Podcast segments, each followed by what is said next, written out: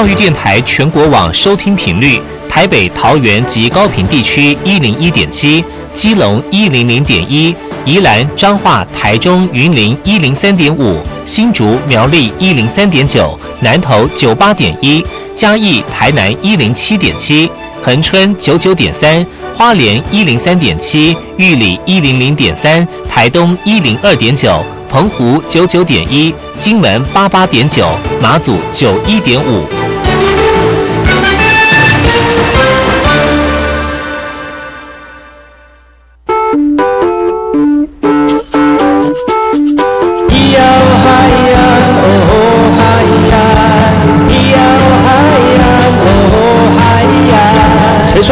就不能流行？唱古调也可以很嘻哈。我们来听听部落的声音。接收最新的部落脉动、原住民的讯息、新闻以及最新的流行脉动，只有在把右的后山部落克。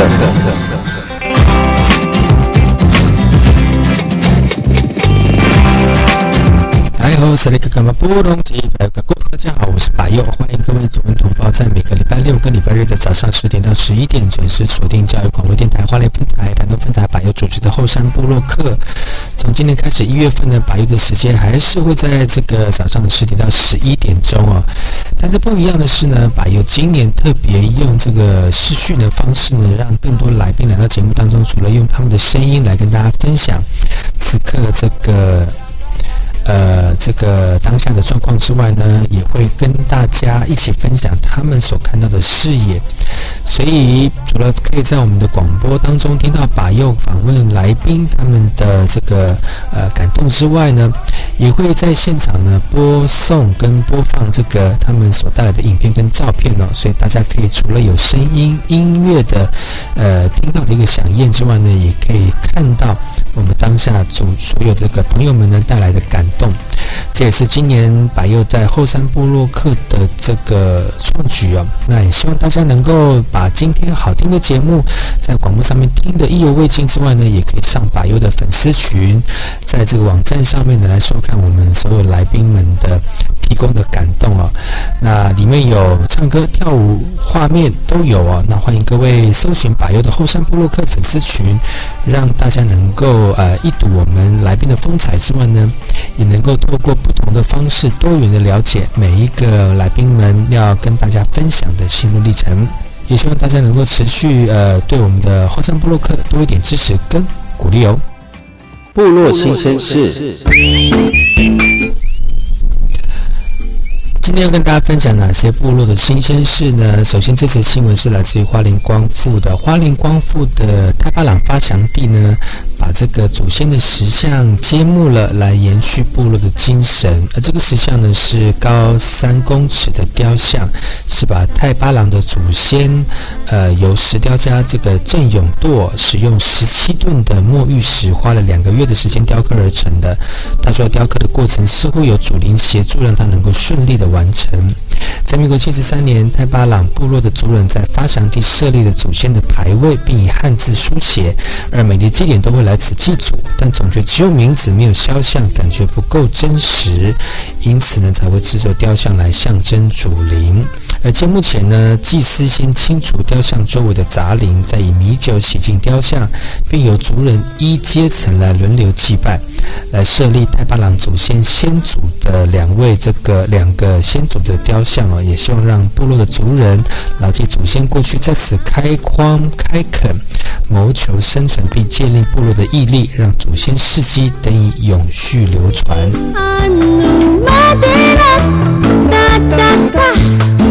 మసగరుకిందా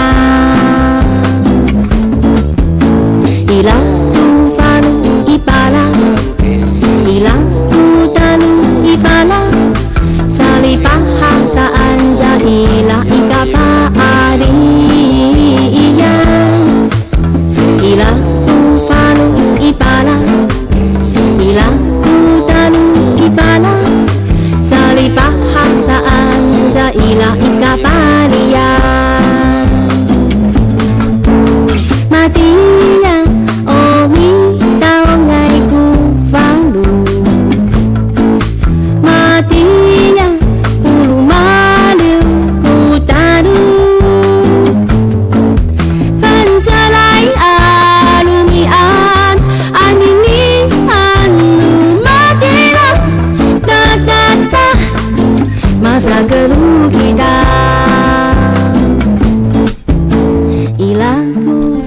这个新闻来自于台东市的。台东市呢，呃，为了要延续树豆的种植，避免台风的损害呢，农改场研究把树豆种植的时间延后了。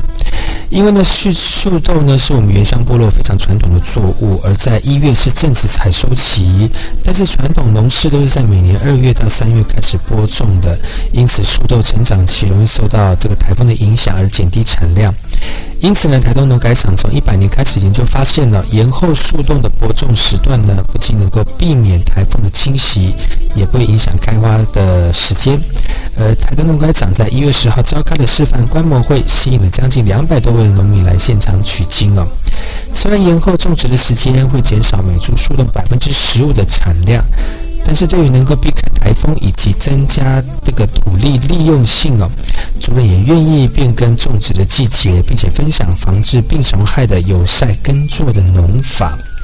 由于树豆耐寒，而且营养价值高，近年来逐渐受到爱国人的爱戴哦。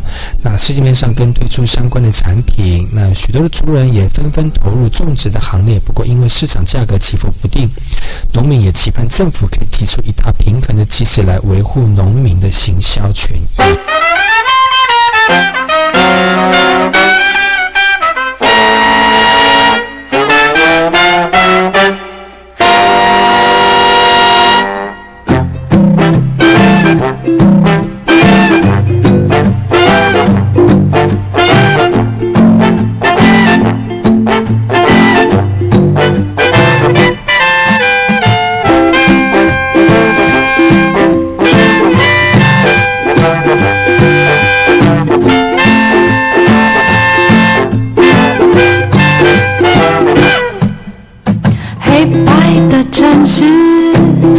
接下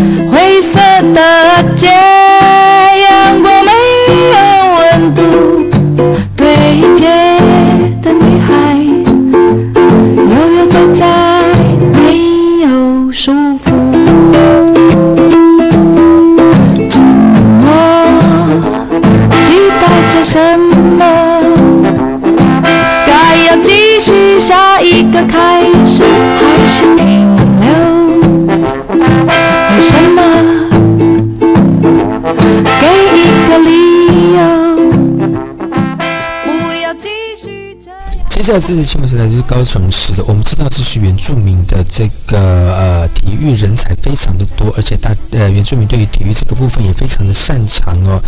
所以呢，高雄师范大学今年就开设了体育竞技以及这个产业原住民专班，也希望培育原住民族体育的专门人才。那课程也加入时下非常热门的健身运动产业学士，以及原住民族六项传统技能的内容，让学生未来有更多元的发展管。道高雄师范大学目前有篮球、排球、网球、游泳、田径以及桌球六个校队，有这六项专长的原专班学生都能直接加入训练。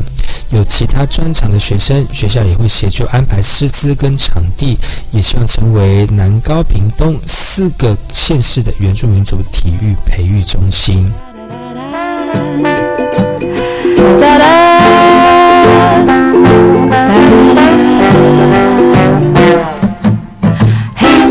的城市，早晨醒来，音乐停止旋转，留下一大片空白。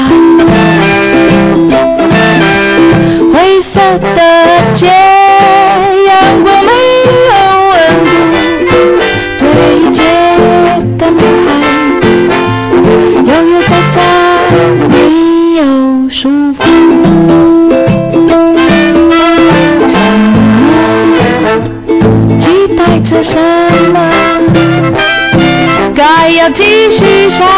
开始，还是停留？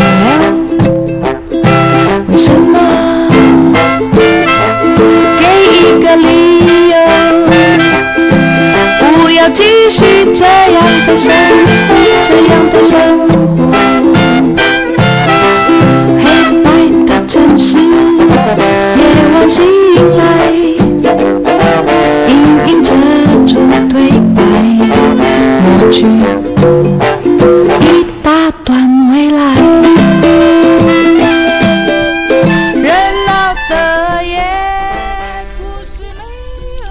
接下来这则新闻来自于新北市的圆明会核定了两百五十个文化健康站哦，预估可以照顾七千八百个长者。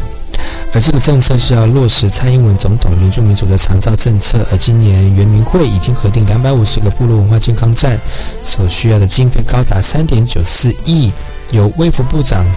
呃，卫福部的这个长照基金来支应哦，估计可以照顾多达七千八百位的长者，同时也提供六百五十五个长照人员的就业机会。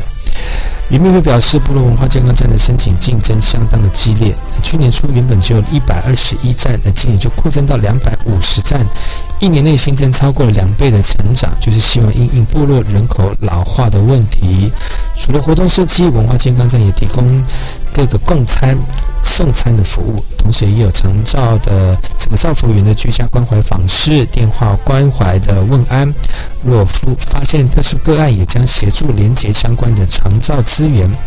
渔民会表示，预计一百零八年跟一百零九年都会各新增六十五站，也就是预计在一百零九年要高达全台三百八十个文件站。也希望全台七百三十九个部落当中呢，达到全台一半以上的部落都有文件站的设置。啦啦。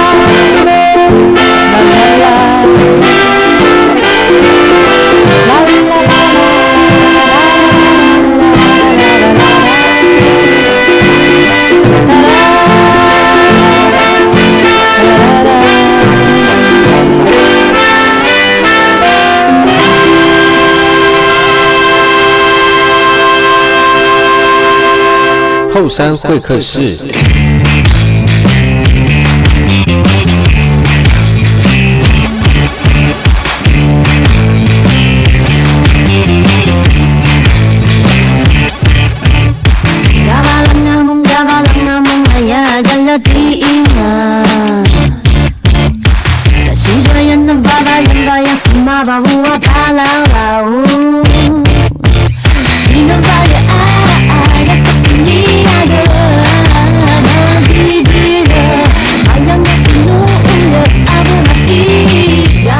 萨利格格玛布隆吉巴尤卡库，大家好，我是巴尤，欢迎各位族人同胞，又在礼拜六跟礼拜日的早上十点到十一点准时锁定教育广播电台花莲分台巴尤主持的后山部落客。从这个一百零一年一月开始呢，巴尤的后山部落客会还是持续在同一个时段来服务所有的听众朋友，特别是关心原住民、了解原住民、想要更更知道原住民现在近况的朋友们哈。那我们除了会在空中跟大家一起分享我们的经验之外呢，现在从一百零七年开始，百佑的后山部落客会提供更多元的资讯给我们的族人同胞跟关心原住民的朋友们。所以，我们除了会有声音之外，我们也会有影像哦。我们的影像呢，同步会在我的 FB 粉丝专业里面播给大家看。所以今天，呃，我们也会邀请这个来宾当中跟大家分享。他透过影像的方式，呃，来分享他最近或者是他这个人生的心路历程呢。那如果大家有兴趣的话呢，可以找你的好朋友一起搜寻我们后山部落客的粉丝专业，只要打后山部落客就找得到了。那今天我们后山会客室呢，邀请到这部落的青年，也是我们今天的这个来宾哈，是我们的部落新猎人拉伊斯陈志强，来跟大家打招呼一下。哎，萨利嘎嘎马部落，我记得来斯，我的部落是七角川太商太商村这边。呃，如果大家有看这个直播的话，可以呢看得出来哈，就是呃很熟认拿着麦克风，然后那个拿着麦克风的方式就是类似像唱卡拉 OK 方式，就很厉害。这常去啊，手腕都有练过，真的哈，太太强大了。但是他的声音比较小声一点，可能要请我们来一次再大声一点哈。可以吗？好，哎，我们请那个音控可以把我们声音调大声一点。然后我们的同我们节目也会同步在我的粉丝专业直播。如果大家有兴趣，或者是对我们拉意思今天所分享的话题有兴趣的话呢，大家也可以在在底下留言，好吗？那今天我们直接呃，请我们志强来跟大家呃自我介绍。他刚刚讲是是来自于七角川部落的哈。那为什么叫部落新猎人呢？因为来自现在很年轻哈。呃，有一个小孩子一一一岁四个月，很年轻，但是他打猎的历史有很长的一段时间了，是不是？要跟大家分享一下，你第一次上山打猎是跟谁？然后在几岁的时候？哦，那个很久远啊，那个，大概在我五岁的时候就被被我们家的阿公就带去山上啊，先从鸟开始猎。哦，我们先从鸟开始猎，然后再就是跟他们去，像我们家常打猎的猎场是在番薯寮那一带，嗯，哎，然后两个老人家，呃，我的叔公跟瓦公两个老人家就会带我上去，也不管我，就叫你走，哇，然后两个老人家也是没有心啊，嗯。啊，没有心，没有心心啊的意，思？就是抱锣鼓在后面也也不救我这样子，然后就这样让我就，哎，就习惯了嘛，反正看到路我就走，就跟他们两两个老人家这样。哎，其实以前老人家的教教学教育的方式也就是这样，对不对？反正你小小朋友会自己长大嘛的那种感觉，对啊，嗯，就算你哭，他也不会理你啊，反而会下来又骂你。哇，那个山猪都已经跑走了，在那边哭。可是现在如果是这样教小朋友的话，可能会被一些什么儿少团体给抨击啊。但是那个时候没有太多的社会的问题在，所以呢，老人家在教小朋友的时候，就是呃比较啊，就是让他们随性，让我们随性在大自然当中环境生存。毕竟那也是我们常年居住的家嘛。那你是五岁就跟阿公、叔叔他们一起上山了、对，五岁开始，然后直到我国小五年级上去台北之后，中间有一段时间都就是有中断了。哈，中断的原因是因为上在台都市工作，没有办法找到那个，比如说荒郊野岭。对，在都市上课啊，全部都是水泥丛林啊，哇，高楼大厦没有树啊，那边。嗯，可是现在你的工从从事的工作好像也是在都市丛林里面工作哈，对啊，丛里面奔波啊，所以也是是水泥的丛林。所以也是因为在都市里面工作，真的很向往在部落里面这个这个呃野外的感觉，所以偶尔不是偶尔啊，就是固定一定会找时间回到家里面，到你的后山去走一走嘛吼。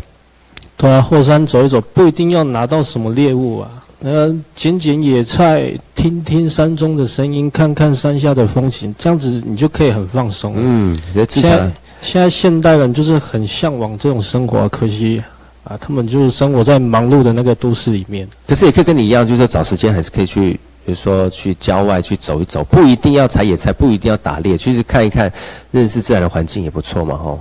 对啊，对啊，就是嗯自己，你看你自己家里后面的山，自己都不了解了，你怎么去了解就是自己的部落，嗯，对不对？所以呢，今天请到志强来到节目当中，我是邀了，要也是听到他在打猎的这个历史也非常久了哈。那今天透过他带来的一些影像来跟大家分享一下他打猎的一个过程，还有打猎有趣的事情。我们先看一下，呃，今天他带来的照片哦。首先我看一下第一张，这张照片，哎，一群狗。听说这只狗有它的故事在，这只故事是哪些呢？哦，这个故事哦，嗯，他帮我抓到我生平第一只山猪。哦，真的吗？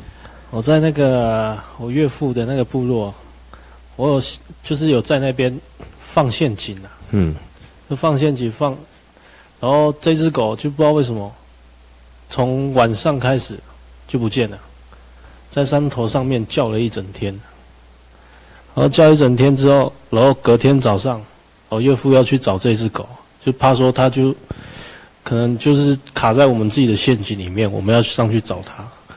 然后上去上去的时候，我岳父说：“哎、拉到了。”他就赶快打电话给我，他说拉到山猪了。然后这样啊，厉害这只狗。可是他有没有？他有是一整晚都在山上叫这样。对，一整晚都在山上叫。那一天晚上我都没有睡觉啊，太吵了。因为山山上晚上很安静，一只狗在叫都听得到。可是那个时候你不会觉得很奇怪，为什么有一只狗一直在叫吗？那就是我们家的狗，就我们家的狗才会乱叫。所以基本上晚上你们家的狗都会叫，所以不会特别去理它。结果它是一整晚都在追山猪对这，样一。整晚都在追山猪。因为我岳父家是在山谷里面。哦，真的是在山谷里面，所以它一叫哦，那个山谷的回音都很大声。嗯，哇，这只狗是第一次呃帮你猎到你生平的第一只山猪这样。对对对，哇，那在是很有意思大概二十六岁的时候，哎。二十六岁的时候，好，那我们来看下一张照片。听说这个照片有这个直接可以看得到里面的内容哦。这个是这个哦，这个是我想要抓松鼠，结果没有抓到，哦，哎，然后就把它放在旁边了。松鼠是这个吗？不是，那个是刚刚那位，那只狗哦，它在旁边等。可是你这样子，这样松鼠就会怕了。它如果狗在旁边，它就会没有啦这原本是挂在树上，然后结果没有抓到，我就把它拿下来放在旁边了。啊，是哈。对，不知道为什么我有拍这一张照片。但是这张也算是很经典的画面，因为有有拍到你要的东西嘛，对不对？有抓到你要的东西吗？那那没有抓到啊，那只是笼子而已。啊啊，是哦。那这个呢？这两只狗，呃，这两只狗也是专门在追山猪的。嗯，像趴着的那一只，那一只是最老，哦，那一只有快到十岁了。快到十岁了。不过它已经不在了。怎么说？它那时候在太棒那边部落就被车撞到，就就走了。几岁？很老了，算很老了哦。算老狗，这只狗算老狗。但它很会猎吗？它很会抓吗？很会闻，很会闻，对，很会闻东西。它很会抓兔子。很会抓兔子。但是你怎么知道它是很会抓兔子跟抓狗的抓抓抓猎物的动物？那时候我从桃园把他们带到那个那个嘉里洞部落的时候，这三只狗都不听话，哦，出去就是咬兔子，出去就是咬兔子咬。兔子。那边已经快没兔子了。嗯，对，这两只狗是最不听话的。但是他们也很容易会，也知道它自己动物的本能，知道要去抓那个猎物，这样。会去闻啊，哇，那很神奇耶。主要是这都有训练过的老狗。嗯，好我们看下一张，下一张照片，在这些狗当中哦，你现在身边没有狗，对不对？那都是那些狗都是呃都呃，比如说回到你岳父那里啦，或者是给别人啊。对，就哎给适合的人去去养，让他们有那个环境去可以去追。真的猎人都一定要带狗吗？不用猎猎物猎东西有很多种，嗯，带狗是很方便很轻松，但是它会破坏环境。哼，它破坏的环境就是说，哎，有这一区我放狗，嗯，它会到处乱尿尿，乱尿尿就会留下气味，留下气味就那些猎物就不敢在这边了。你可能你就要下次你要打猎的话，你要到别的山头去找。所以是怎么讲？带狗是好处，因为可以帮助你找到猎物嘛。对但是如果不不带狗，就可以帮助山林环境。但是会不会有那些怎么讲不不不好的猎人会，就是不管了、我就是要带狗上去啊，我管他管他你们会不会受到影响？会不会有这样的猎人？也是有啦，像放陷阱的跟带狗的两个都完全都就是不对谈。嗯像我，我在这座山我放了陷阱，你竟然你今天又把你的狗群全部都放上来，那等于就是要让我抓不到。哦，所以就是如果你呃刻意刻意的去带很多狗上去，有可能会只希只希望让我自己抓到，不要让别人抓到，对对对对对，这样子好吗？这样子当然不好啊。但是但是你们知道吗？你们知道他会他这样像？我们打猎的人都知道说，哎，这个山头晚上是用枪猎，早上是用用陷阱。如果说一整群狗带过来的话，其实我们都知道。啊，哎，我们会去去规范他说，你不要带狗过来，因为我们这边有放陷阱，你的狗被陷阱拉到受伤不关我们的事。嗯。对啊，嗯嗯嗯，你狗被陷阱拉到都很危险的，你可能少一只狗，你就要来我家要，都都会有有那种冲突在。嗯，今天我们邀请到的是来自于七角川部落的青年的拉伊舍陈志强。他从十九岁跟阿公上山之后呢，现在已经有十多年的上山捕猎的这个经验了。那今天他请请他来到节目当中来跟大家分享，他在这个捕猎的十几年的过程当中来分享一下年轻人投入传统文化，用传统技能来进行上山捕猎的一个这个分享哦。我们先休息一下，听首歌曲，然后再回来今天的后山布洛克。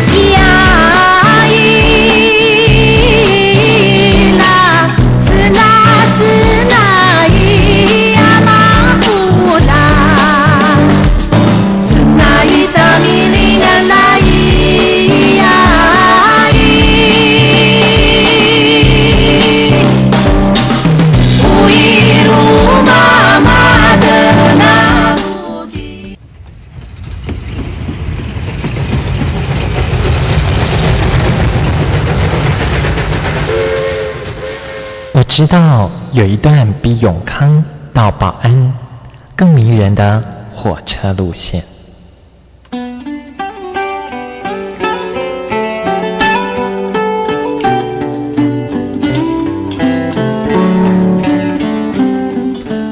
我要说的这段路线就在东海岸，它拥有美丽的稻穗平原，并且经过两条大河，也就是花莲溪和木瓜溪。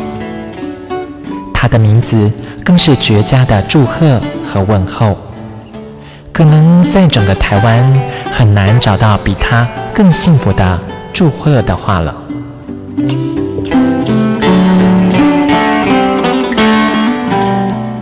到底他们是哪两个站呢？答案是吉安和寿丰。吉安寿丰这四个字，怎么样的连结或拆开，横来竖去都是福气满堂的好字。教育电台花莲台，祝你吉安寿丰。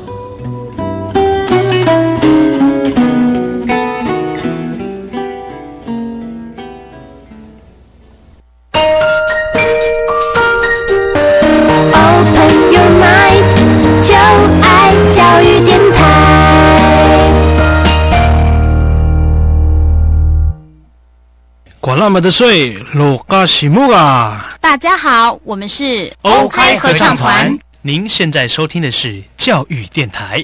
我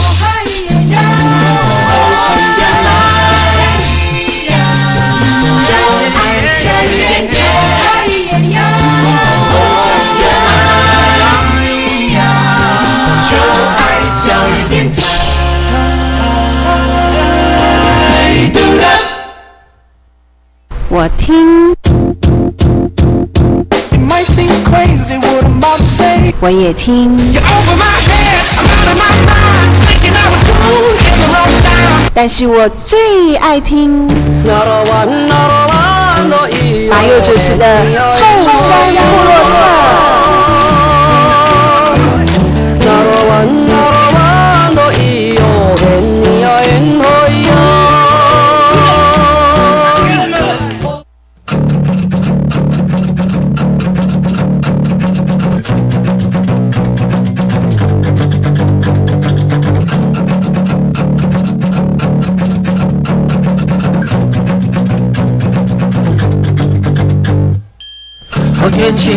窗外着，好天气我却忙碌着，好天气还在等我，趁着时候接起你的歌。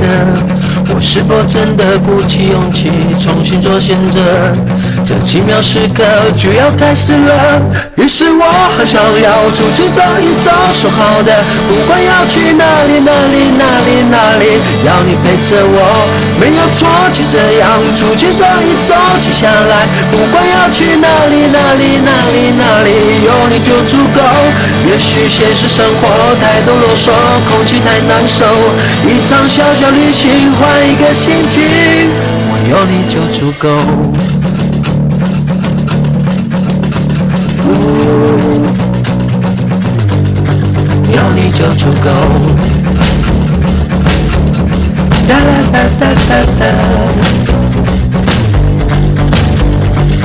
好时光正在门外着，好时光我却蹉跎着，好时光还在等我，趁着时候搭最后列车。我是否真的鼓起勇气重新做选择？这奇妙时刻就要开始了。于是我很想要出去走一走，说好的不管要去哪里哪里哪里哪里，要你陪着我，没有说，就这样出去走一走。接下来不管要去哪里哪里哪里哪里，有你就足够。也许现实生活太多啰嗦，空气太难受，一场小小旅行换一个心情，我有你就足够。我要你就足够，小旅行只有你和我，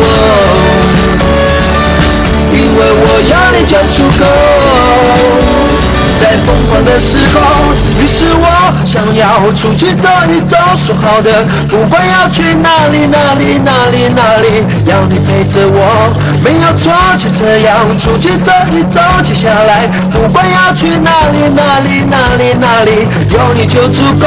也许现实生活太多啰嗦，空气太难受，一场小小旅行换一个心情，我有你就足够。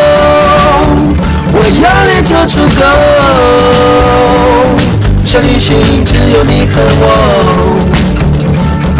因为我有你就足够。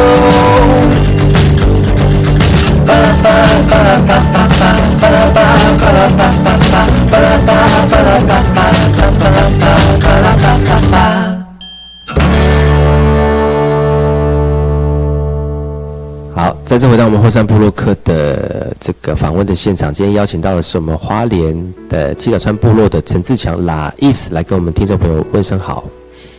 哎，塞个干嘛不用？高估计来斯。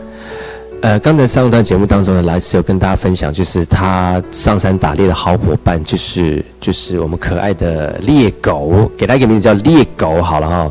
那其实猎狗也有很多的故事哦。那嗯，今天呃，来伊斯来到节目当中，他的口头禅就是猎人要讲故事，三天三夜讲不完。所以我们今天今天我们就分一些主题来讲。刚刚讲到狗了，我们看下一张照片，来讲到猎刀了。这边好，分享一下这张这把刀的故事好吗？哇，这把刀也是三天三夜讲不完。这把刀是我的一个叔叔，呃，我叔叔的名字叫古龙，就是他的名字就是在家里最牛的男人。古弄嘛，古弄就是搬家的名字牛。呃名称就是牛。嗯，他是我们家里也是最会打猎的男人之一。哦，哎，怎么说？嗯，他可以从新百阳，新百阳知道吗？在那个就在那个天对对，哎，在天祥上去那边，嗯，自己一个人独自三天三夜在那边放陷阱不回家，哇，哎，他很投入哎，就觉得他好像很像很厉害。很喜欢那样的感觉，对不对？呃，喜欢那种感觉，可能那时候公车很少吧，没有办法回家。不是，是因为公车很少，所以他才在 待在山上三天三夜。啊，对对对，跟他的师傅，也就是我的叔公，一起在山上放。哦，所以这把刀是他的。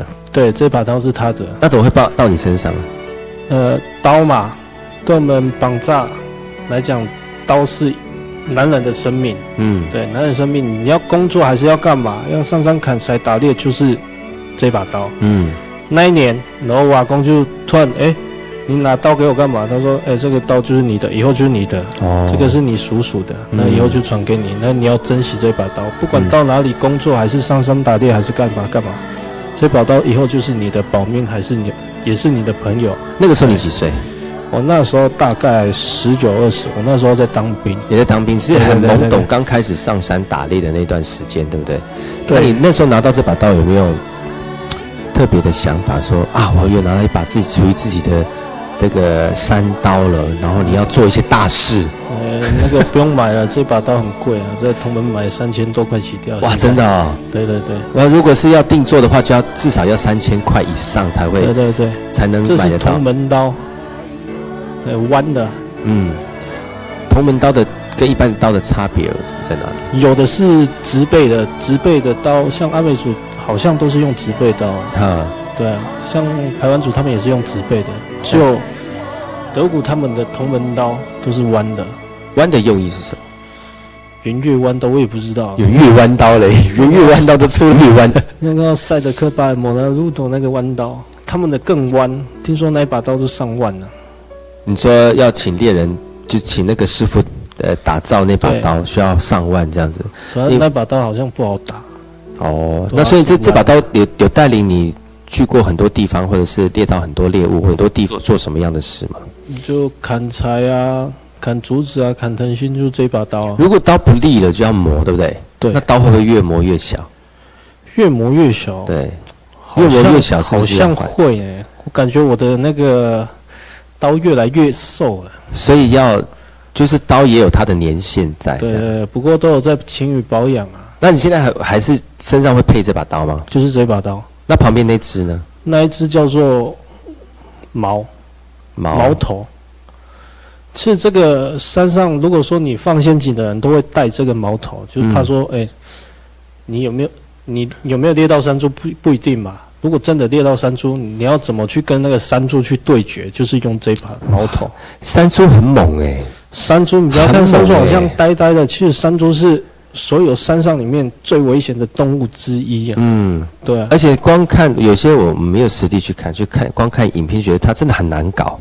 很难搞。你要跟它斗智，又要跟它斗体力，对，斗有，斗而且它虽然小只，但是它的力气很大，对你不要看它小小的哦，它的跳跃力比我比我还高哦它，甩它劲直接一百八十公分跳上去。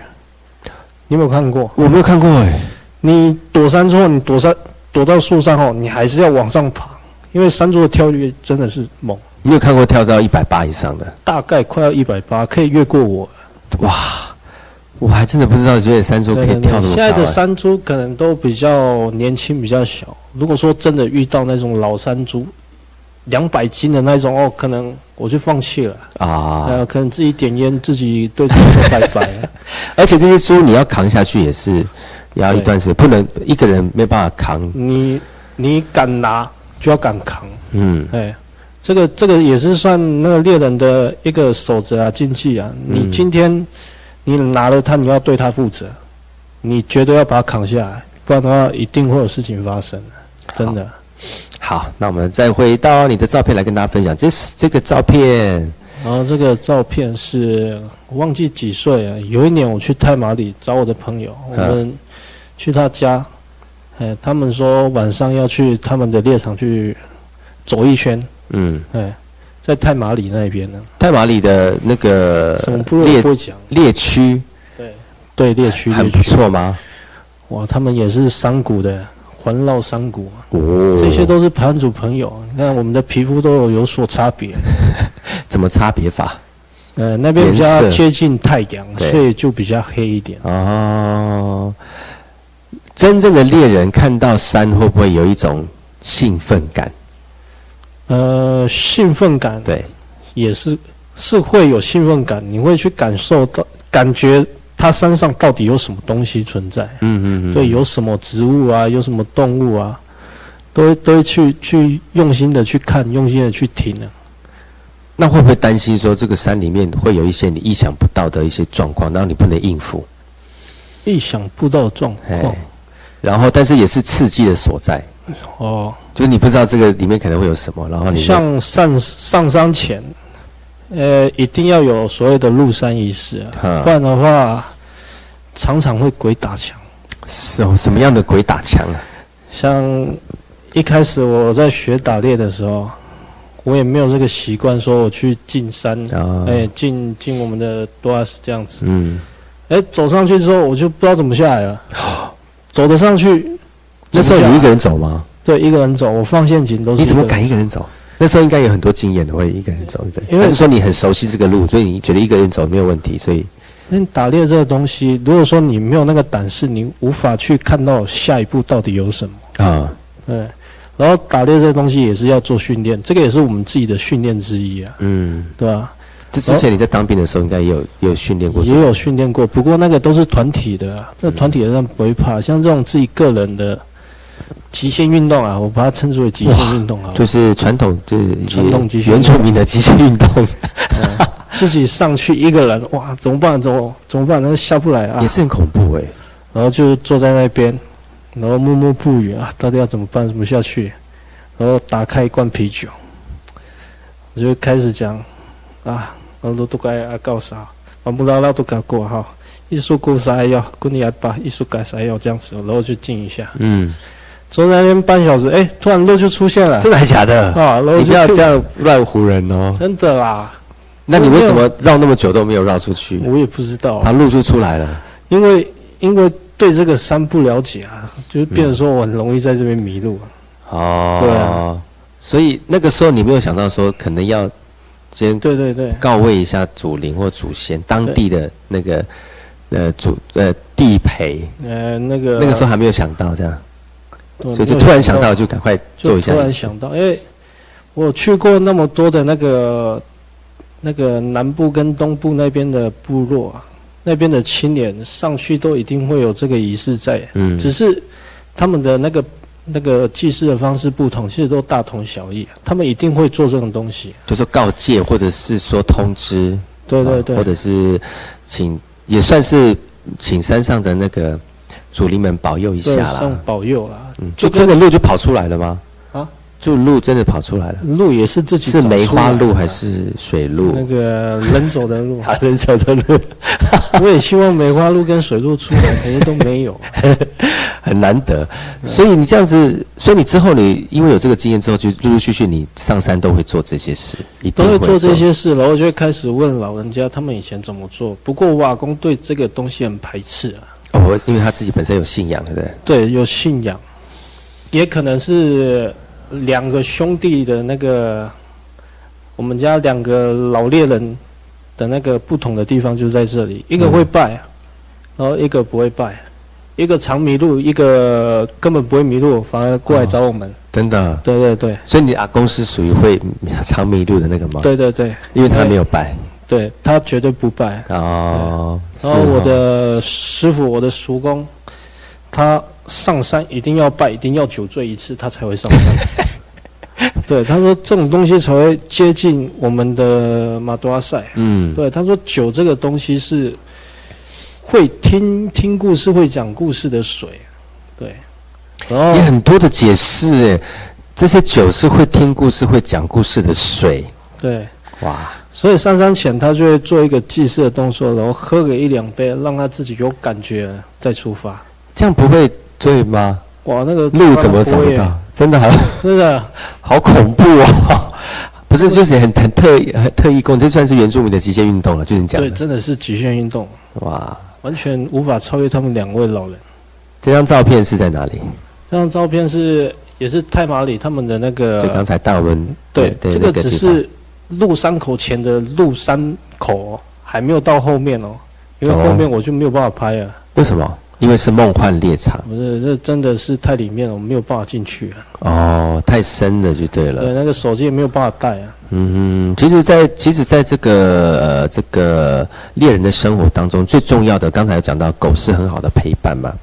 当然，猎人的刚才你有讲到你的刀，嗯，在十九岁拿到那把刀，然后让你开始从事于这个部落侵猎人的一个这个生活哈。当然，现在有很多在山上打猎的，当然工具也是很重要。那除了刀之外，其实现在很多人都使用猎枪。你自己本身有猎枪吗？自己本身有啊，完全就是纯手合。法吗？我们在节目上面可以讲吗？嗯，合法，合法是你现在，做成模型。但是你很多朋友都有都有对，猎枪哦，不过他们都是合法的啦，因为因为要经过一些申请嘛。因为经过一些申请，然后再加上我自己本身是目前我是桃园人，啊，哎，桃园那边难申请啊，他会用异样的眼光去看你啊，因为也没有人申请啊，他们也啊桃园应该很多原住民吧？桃园原住民都是在复兴乡啊，哦但是，那你去复兴乡申请？但是我的我的那个区域是在哇，难怪你常常被打枪，因为在桃园市里面很少人在从事打猎这工作啊。那你刚刚讲到你现在没有办法有猎枪，那你你说你自己会做猎枪做成模型。是哈，哦，来看我喜欢做东做西啊。做模型的样子。哎呀，真是非常有专才。所以这把是你准备要做猎枪的这个枪对，那时候是有申请的，啊。然后他说要拍照制作过程，然后我就在那边雕刻。哦，那木头有没有特别要找什么样的木头啊？木头要找比较硬质、比较硬的那种。嗯，当然，我希望是那个啊，Inugi 啊，哈哈哈哈，但是找不到，很难。找了哦，应该算蛮难找对，的。要从漂流木那边找也找不到啊。哇，那这把刀，这不是啊，这把这把猎枪，哎，已经完成了吗？哦，这个是半成品啊，因为这个不能打，都拿来做那个模型。做模型。对，把它弄来做模型。哦，所以刚才看的那些照片呢，其实就是还没有做完前的模型。对对对。但是现在它看起来外表像枪，但是它没有办法激发。没有办法激发。嗯，如果激发就是会有危险，对不对？对。就击发就就是非法的了。非法，如果它是模型枪还 OK，对，但是如果是激发可是我们在你看起来那么做的很真，我们怎么看得出来到底是模型还是真的是？哦，就是整把拿给你嘛，你可以激发，就代表说它是真枪。哦，你没有办法塞药啊，你没有办法塞底火、啊，你要怎么激发？对，现场如果看这支枪的话，如果它不能激发，那就表示说它就不是不是那个、啊那个那个只是道具枪而已，嗯看起来很像。嗯，好，上山打猎一定会有一些呃有趣的事情。那接下来这照片呢，是你吗？你本人吗？不是不是，那是我们在那个他是住哪里？桃园杨美的那个山泰雅上族朋友，哦他是，他在找寻山猪的气味。不是，其实我们这一座山就小东西而已。哈，嗯，我们在找寻小猎物，所以那天有找到什么吗？我们就找到大便而已。哎，所以这条路是有人走过的路。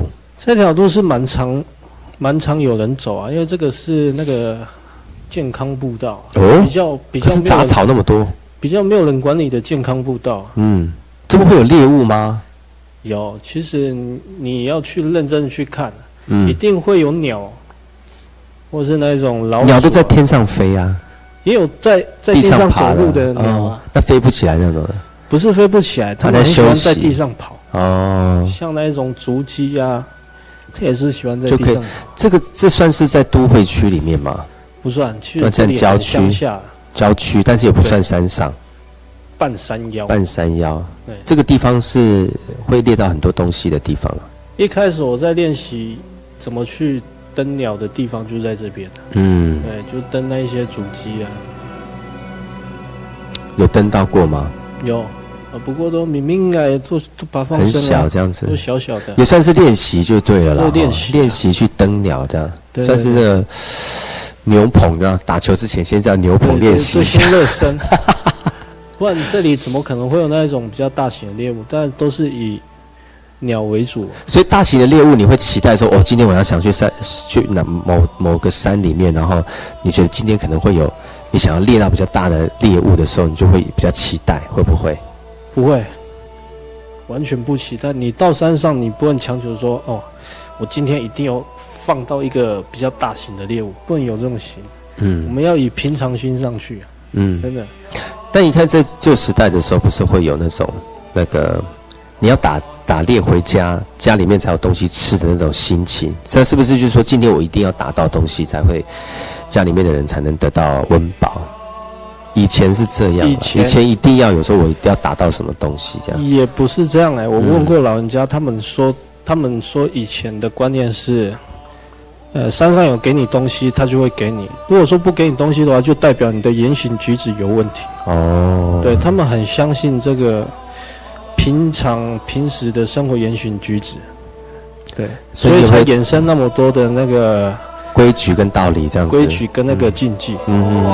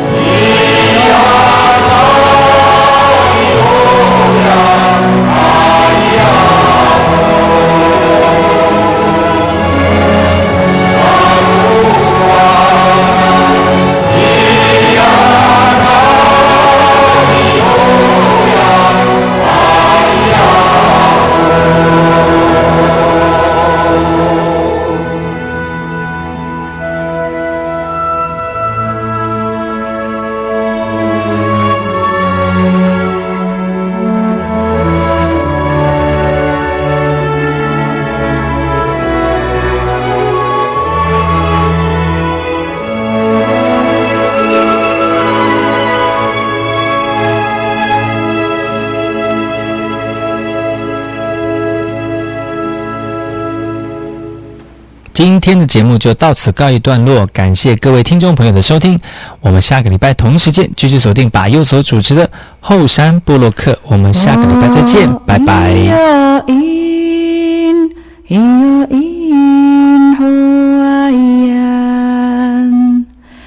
Oh,